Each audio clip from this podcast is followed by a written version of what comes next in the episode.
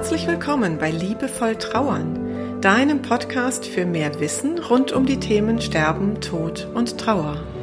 Für mehr Fühlen statt Denken und für einen liebevollen und heilsamen Umgang mit dir selbst und mit deiner Trauer. Ich bin Christine Kemkes und ich unterstütze dich sehr gerne darin, deine Trauer als einen wichtigen und wertvollen Teil deines Lebens zu akzeptieren und so auch deine Lebensfreude ganz neu zu entdecken. Also, auf geht's!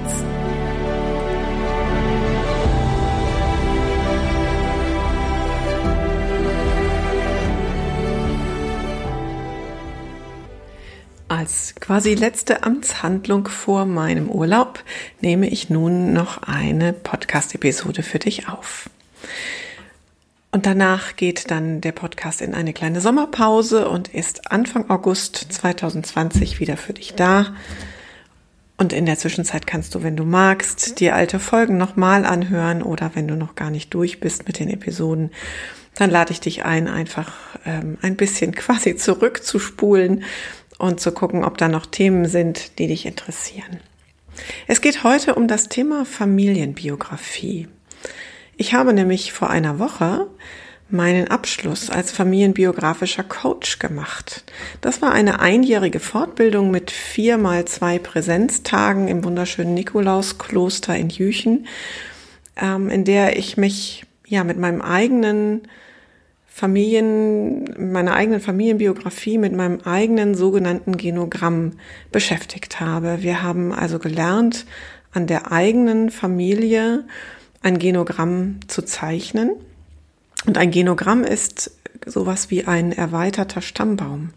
Ein Genogramm enthält nicht nur die Namen und Geburts- und Sterbedaten unserer Ahnen, sondern es beinhaltet auch die Recherche, was diese Menschen gemacht haben, als was sie gearbeitet haben, wo sie gelebt haben, wo sie geboren, wo sie gestorben sind, ähm, ob sie beispielsweise eben im Weltkrieg waren, im Ersten oder im Zweiten Weltkrieg und wie sie gestorben sind. Also es beinhaltet auch eine, eine Recherche, soweit das eben möglich ist. Und es gibt sehr, sehr viele Archive, in denen wir einiges rausfinden können.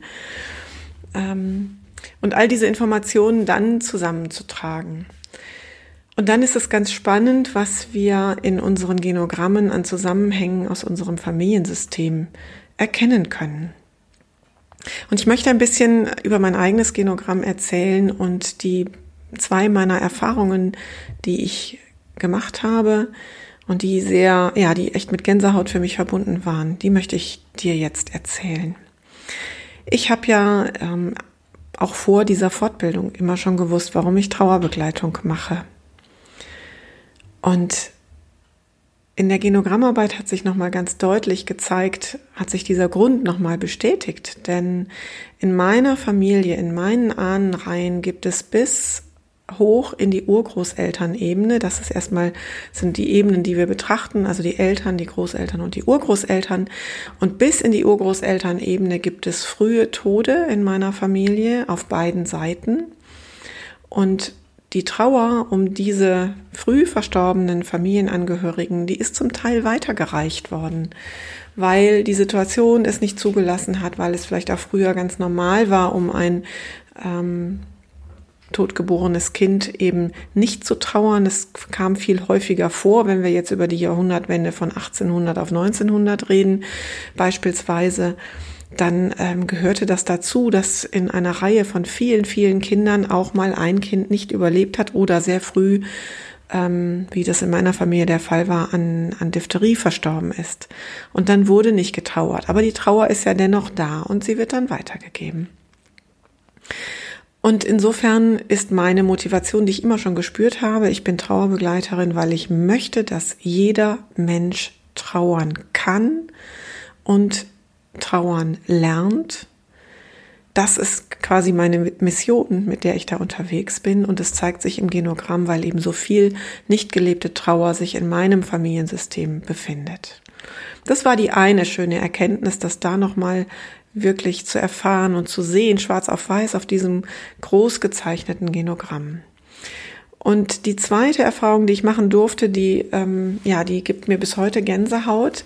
Ich habe nämlich den Grund gefunden, warum ich vor zwei Jahren Bestatterin wurde. Ich hätte ja damals, als ich mich umorientierte, beruflich nochmal neu aufstellte und ganz auf die Themen Sterben, Tod und Trauer konzentrierte, hätte ich auch viele andere Möglichkeiten gehabt, einen ich sage jetzt mal, einen Job zu finden, der meinen Kühlschrank füllt. Denn das war zunächst mal meine Grundmotivation, eine kleine Teilzeitstelle als festes Anstellungsverhältnis zu haben, ähm, damit regelmäßige Einkünfte da sind. Das war mal so die Ursprungsmotivation. Und wie von Geisterhand geführt, bin ich ja in einem Bestattungshaus gelandet.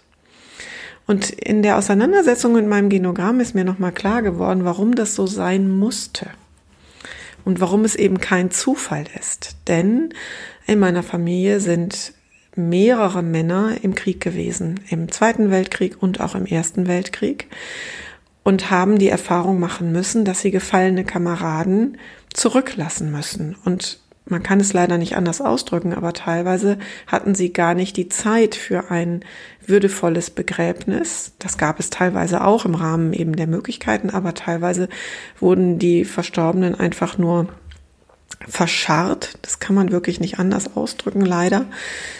Und dann musste die Frontlinie weiterziehen. Und die Angehörigen zu Hause, die wussten ja teilweise gar nicht, was mit ihrem Ehemann, mit ihrem Sohn, mit ihrem Vater passiert ist. Das heißt, ein Abschied war für die Angehörigen überhaupt nicht möglich und ein würdevolles Begräbnis eben auch nicht.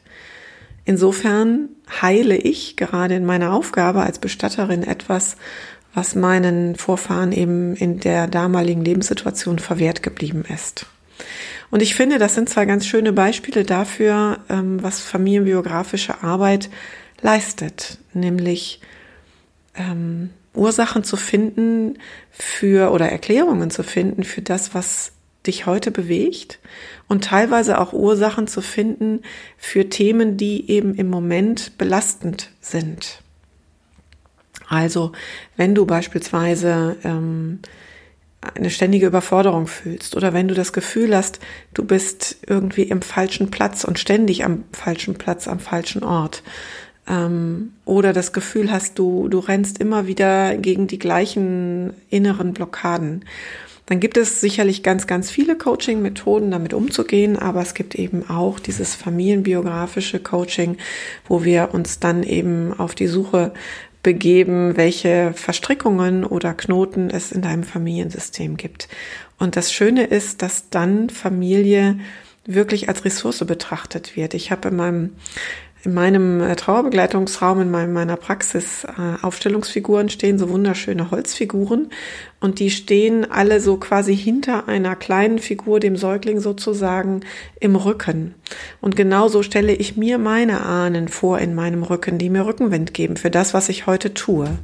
Und selbst wenn da noch Punkte sind, die sich nicht gut anfühlen, die noch ähm, ja, Frieden finden dürfen, dann ist eben genau dafür die familienbiografische Arbeit da, diesen Frieden zu finden mit dem, was vielleicht aus den, aus den Ahnen heraus noch an Belastung im System hängt.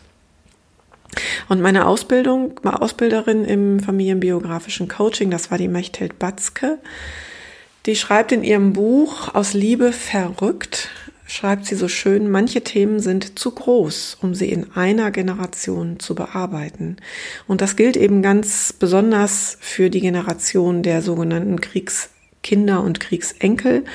Die Thematik, ähm, von der hast du vielleicht schon mal gehört, ähm, dass da eben die Themen so groß war, die diese Generation zu verarbeiten hatte, dass sie nicht komplett bearbeitet werden konnten und weitergegeben wurden in die nächste Generation. Und wir wissen das aus der Forschung der Epigenetik, dass das tatsächlich sich weiter vererbt. Die Traumata, die unsere Vorfahren dort erleiden mussten, werden weitergegeben. Aber sie können geheilt werden und das ist die gute Nachricht daran.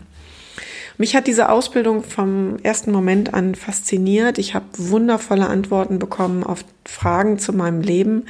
Und diese beiden Beispiele, die ich genannt habe, sind nur zwei von, von einigen Erkenntnissen, die ich da hatte.